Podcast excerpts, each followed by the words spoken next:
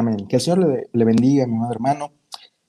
hermoso domingo, domingo 12 de julio del 2020. De verdad es una gran bendición el poder estar junto con usted, el poder abrazarle virtualmente, el poder compartir la palabra de Dios, el poder reflexionar juntos y también el poder meditar, porque es muy importante. Recuerde que a lo largo de estos temas, de este, de este tiempo, hemos estado eh, meditando eh, temas que son de importancia y que nos están afectando en nuestro diario andar, en este encierro que muchos parece que tuviéramos miedo, parece que estuviéramos cohibidos, parece que eh, no tuviéramos ni para dónde ir, pero hermanos, sí tenemos una salida, sí tenemos un objetivo. Cristo debe de ser nuestro, nuestro objetivo y nuestra salida. Y vamos a hablar el día de hoy de un tema muy importante, muy importante que de verdad eh, duele mi corazón cuando hablo de esto, porque es algo fundamental en la vida, en la vida de un cristiano. Y le voy a invitar a que vayamos a Primera de Pedro, Primera de Pedro, capítulo número 3, versículo número 7, un solo versículo. Primera de Pedro, capítulo número 3, versículo número 7. Me voy a tomar el atrevimiento de leérsela en la nueva traducción viviente. La palabra de Dios dice, de la misma manera, ustedes, maridos, tienen que honrar a sus esposas. Cada uno viva con su esposa y trátela con entendimiento. Ella podrá ser más débil, pero participa por igual del regalo de la nueva vida que Dios le ha dado. Trátenla como es debido, para que nada estorbe en las oraciones de ustedes. Inclinemos nuestro rostro. Oremos. Señor, en esta hora te damos gracias por tu palabra. Gracias, Señor, porque tú eres un Dios bueno, bondadoso, misericordioso, Señor.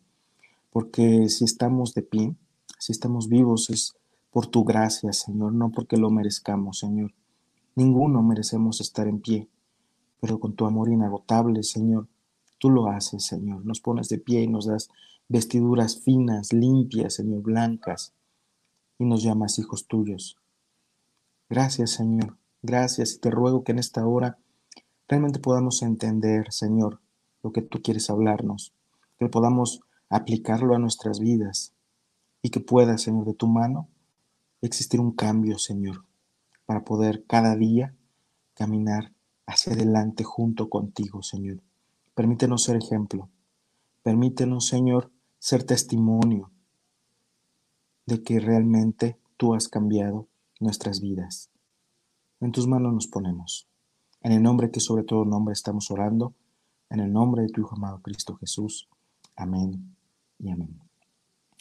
Fíjese, amado hermano, que a lo largo, a lo largo de este mes, he estado escuchando por medio de las noticias, que usted también lo ha escuchado, que el porcentaje de agresión física ha subido en estos meses que llevamos en los hogares de una manera horrenda, de una manera tremenda. Me alarmó porque eh, esto no solamente sucede en el mundo secular. Nosotros podríamos pensar, ay, es que es gente que no conoce a Dios, gente que no conoce a Cristo, pues déjeme decirle que no. Déjeme informarle que no. En la semana atendía en consejería una pareja de cristianos en la cual el esposo era golpeador, cuando antes no lo hacía. Antes se comportaba de una manera diferente, me comentaban, y ahora se ha vuelto golpeador. Y esto es algo, amados hermanos, que debe preocuparnos como iglesia, porque se está destruyendo el vínculo familiar. Y siempre, siempre los más afectados son los hijos, son los niños. Y sabemos que los niños realmente sufren cuando un matrimonio termina en divorcio. No solamente sufre la pareja, los más afectados siempre son los niños, los hijos. Es más fácil para un padre decir es que no le falta nada, es que tiene comida, es que tiene ropa, es que tiene sustento. Pero no, solo, no solamente eso necesita un niño, hermano. Necesita amor, necesita cuidados, necesita a sus padres amándose para que pueda eh, crecer de, de acuerdo al plan maravilloso de Dios. El varón necesita presentarle a Dios a sus hijos, hablarles de Él, de lo maravilloso que es nuestro Señor. Hermano varón, si realmente dice amar a sus hijos, empiece número uno, amando a Dios. Y número dos, ame con todo su ser y con todo su corazón a la mujer que Dios le ha dado, a su esposa. Si hay algún grupo de personas que deberíamos de tener matrimonios de testimonio, matrimonios exitosos, somos nosotros los cristianos, porque número uno tenemos la Biblia, número dos tenemos el Espíritu Santo morando en nosotros, y sin embargo, muchos estamos fallando en nuestro matrimonio. Todos, amados hermanos, todos hemos tenido problemas en nuestra vida matrimonial, todos, enojos, peleas, riñas, desacuerdos. Uno quiere una cosa, el otro quiere otra cosa. Pero hermano, hermano, el matrimonio, en ocasiones los dos, las dos partes, deben de doblar las manos y también doblar las rodillas ante Dios. Si no, esto no funciona. Esto no funciona. Recordemos que cuando usted se casó, su esposa o su esposo tenía costumbres diferentes a las suyas. Al unirse, obviamente, había roces. Pero dice la Biblia que cuando nos casamos, nos hacemos una sola carne. Esto quiere decir que las costumbres que tenía mi esposa, que las costumbres que yo tengo, ya no cuentan. Lo que cuentan son las costumbres y principios que vayamos formando ahora como una sola carne y de acuerdo a la palabra de Dios son una nueva familia y cada uno debe de realizar sus costumbres y sus formas de vivir. Lamentablemente hay muchas parejas que siguen aferradas a sus costumbres pasadas y no se han hecho una sola carne con sus esposas, con sus esposos. Y ahí, existe, ahí está el problema, que no se ha afianzado el vínculo matrimonial. Hubo un comentarista llamado Howard Hendrick. Él dijo, si tu cristianismo no sirve en casa, entonces no sirve. Y fíjese qué palabras tan fuertes. Si tu cristianismo no sirve en casa, entonces no sirve. En otras palabras, no sea usted candil de la calle y oscuridad de su casa. Así que si queremos ser buenos padres, si realmente amamos a nuestros hijos, debemos concentrarnos en ser buenos esposos. Veamos lo que el apóstol Pedro, un hombre casado, Pedro era un hombre casado. Recordemos que Jesús este, revivió o, sanó a su suegra, Y él escribió al respecto, Reina Valera 1960, vosotros, maridos, igualmente, vivid con ella sabiamente, dando honor a la mujer como a vaso más frágil, más frágil y como a coherederas de la gracia de la vida, para que vuestras oraciones no tengan ningún estorbo. Vamos a anotar el día de hoy cuatro ingredientes. Cuatro ingredientes. Vamos a analizar cuatro ingredientes muy brevemente que los esposos debemos de adoptar en nuestra relación con nuestras esposas. ¿Le parece bien? Cuatro ingredientes solamente vamos a ver el día de hoy, cuatro puntos. Número uno, y, me parece que esto es muy importante, exageradamente importante, pero no en grado de relevancia de los otros cuatro, los otros tres también son muy importantes. Número uno, el matrimonio es un sólido compromiso. El matrimonio es un sólido compromiso. Dice la Reina Valera, dice Pedro, vosotros maridos, vosotros maridos. El sábado pasado, fíjese que estuve eh, dando una pequeña reflexión a los jóvenes por medio de Zoom, de esta plataforma que se ha hecho tan popular y tan conocida en esta época. Y precisamente estábamos hablando de ese tema. El matrimonio no es un juego, no es una emoción, no es si funciona, eh, si no funciona me divorcio, no es un gusto. Hermanos, el matrimonio es un compromiso que hacemos ante Dios. Es un compromiso ante Dios. Por eso, menciono que para empezar, para empezar, el esposo debe de ser un hombre casado. Usted me va a decir, ay, pastor, ¿por qué me está diciendo un pleonasmo? Pues no, fíjese.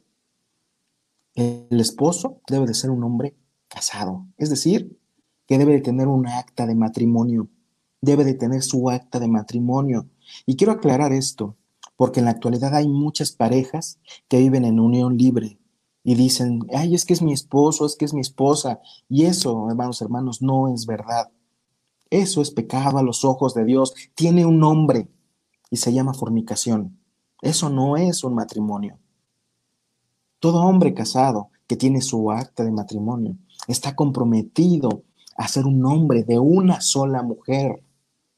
Una sola mujer, no la mujer en curso, no la segunda, no la tercera, de una sola mujer. Y esto, amados hermanos, ¿sí? Esto precisamente lo que les estoy comentando es uno de los requisitos para el ministerio pastoral. Marido de una sola mujer, no de la segunda, no de la tercera, de una sola. Es un nombre que ya está fuera de circulación. Recordemos que hemos eh, prometido ante el altar, ante el Señor, ser el uno para el otro hasta que la muerte nos separe. Y ese pacto es irrompible. El Señor no acepta el divorcio, no lo acepta. Claro, podemos eh, analizar y ver casos que en ocasiones es necesario, pero, lo que, pero el Señor quiere que los matrimonios realmente perduren hasta que la muerte los separe. Nuestra esposa debe de ser la primera mujer en nuestra vida y debe de ser la única mujer en ella, la única mujer. Recordemos siempre, amados hermanos, que tenemos una mujer para amarla cada día, sin excusas, sin excepciones. Es una decisión que yo como varón tomo diariamente. Es un acuerdo que yo hice con Dios de amarla todos los días de mi existencia. Debemos decirle que siempre y para siempre, ella, ella siempre será muy especial en nuestras vidas. La relación con nuestra esposa toma prioridad sobre cualquier otra relación. Y escuche lo que le estoy diciendo. Toma prioridad sobre cualquier otra relación. Cualquier otra que interrumpa o que irrumpa esa relación está en un lugar, en un lugar eh, equivocado. Llámese familia, llámese amigos, llámese negocios y déjeme decirle que incluso el ministerio. Porque qué caso tiene que yo me la pase todo el día metido en la iglesia, en consejería, platicando con los hermanos, cuidando de los hermanos, cuando yo tengo abandonado mi hogar. ¿Con qué autoridad le hablaría a usted? ¿Con qué autoridad le hablaría? Es que usted debe de amar a su esposa y debe de cuidarla. Si el pastor nunca está en su casa y nunca está con su familia. Es que debe de cuidar a sus hijos así. ¿Con qué autoridad se les hablaría? Por eso dice la Biblia en 1 Timoteo 3, 4 y 5, se lo repito, que el que anhele obispado, que gobierne bien su casa. Y este es un tema muy importante que cuando hablaremos de, cuando hablemos del ministerio pastoral, si algún día el Señor nos permite hablar del ministerio pastoral, es muy importante que gobierne bien su casa, que tenga a sus hijos en su gestión y con toda honestidad, pues el que no sabe gobernar su propia casa ¿cómo cuidará de la, de la iglesia de Dios? Y fíjese que es con lo que le comentaba hace un rato, no podemos ser candil de la calle y oscuridad de la casa. Si realmente somos cristianos, tenemos que empezar nuestro cristianismo desde dentro de nuestro hogar. Y eso se debe de ver hacia afuera. Yo no puedo ser cristiano de, la banqueta para afuera y de la banqueta para adentro. Puedo ser, un, puedo ser un simple mundano. Por supuesto que no. Así que si usted quiere obtener un liderazgo dentro de nuestra iglesia, cualquiera que sea, y tiene su casa patas para arriba, mejor vaya y arregle primero las cosas en su casa. Vaya y arregle primero las cosas con Dios y ya después venga con el pastor y hablamos. Pero mientras, por favor, arregle sus cosas. Arregle sus cosas. Y déjame decirle algo. Cualquier otro trabajo puede ser realizado a pesar de fallar en el matrimonio. Puede ser usted doctor, puede ser usted abogado, que por cierto, feliz día del abogado, feliz día a nuestro hermano Felipe, el abogado de nuestra iglesia, ¿sí? Muchas felicidades porque hoy es día del abogado. Puede ser también economista, contador, incluso presidente del país, presidente de la República. Pero es imposible, es imposible servir a Dios en el ministerio cuando se ha fallado en el hogar. Es imposible. Dios no lo permite. Es imposible. Punto número dos. compañerismo, compañerismo. Dice Pedro, vivid con ellas, vivid con ellas. Cuando hablamos de vivir con alguien, estamos hablando de un compañerismo. Muchos matrimonios sufren hoy simplemente por no pasar tiempo juntos. Es que las carreras, el trabajo, otras mujeres, otros eh, intereses, asuntos externos han destruido los hogares. Si queremos, amados hermanos, tener un matrimonio exitoso, es necesario pasar tiempo con su esposa. Y es triste que en la actualidad, con estos meses que llevamos de encierro, en lugar de ir para arriba y creciendo y afianzando este, esta unión, ¿sí? Los índices, eh, en lugar de ir avanzando los índices de matrimonios fortalecidos, lo que va para arriba es la, la violencia intrafamiliar y los divorcios. Pareciera que no nos gusta estar y convivir con nuestras familias. Pareciera que no nos gusta. Y el Señor nos manda a tener un compañerismo, a vivir con ellas, a ser compañeras de vida, a ayudarnos, a apoyarnos, a aconsejarnos, a levantarnos cuando el otro está caído. Vivir con ellas. Y añade, y este es nuestro punto número tres, añade comprensión sabiamente, dice Pedro, sabiamente. Y este es, esto es comprensión. Debemos estar, amados hermanos, sensibles como varones a sus sentimientos. Y esto no quiere decir, amada hermana, que usted no tenga obligaciones en su matrimonio. ¿sí? Claro que tiene también obligaciones, claro que tiene cosas por hacer, pero ahorita le estoy hablando a los varones pegadores, ¿sí? porque la verdad me dio mucho coraje escuchar estas cifras y me dio mucho temor a los ojos de nuestro Señor que los varones, inclusive los cristianos, hemos estado cayendo en estas situaciones. Debemos estar sensibles a los sentimientos de la mujer. Una de las responsabilidades más difíciles de los esposos es discernir definitivamente los sentimientos y las cosas que quieren nuestras esposas y responder a ellas atentamente. Hermanos, yo sé que en ocasiones nos cuesta trabajo entender a nuestras esposas, yo lo sé, pero no nos gastemos la vida tratando de entenderlas. Dicen por ahí, no las entendamos, solamente amémoslas como son y por lo que son. Número uno, hijas de Dios. Y número dos, regalo de Dios para nosotros, nuestra esposa. El que haya esposa, dice la misma palabra, haya bien. No hay peor cosa para la esposa que ser ignorada. No hay peor cosa para la esposa que ser ignorada o hacerlas menos. Las quejas más comunes de las mujeres es, es que no me escucha, es que no me mira, es que no me entiende y es la verdad.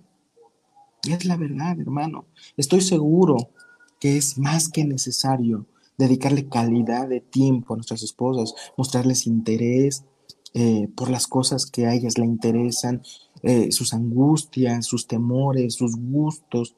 A veces hay que darles una dosis de doble ternura o de dobles apapachos si se ha sentido sola. Hermano, algo muy importante es que aprendamos a escuchar a nuestras esposas. Y oiga lo que les estoy diciendo.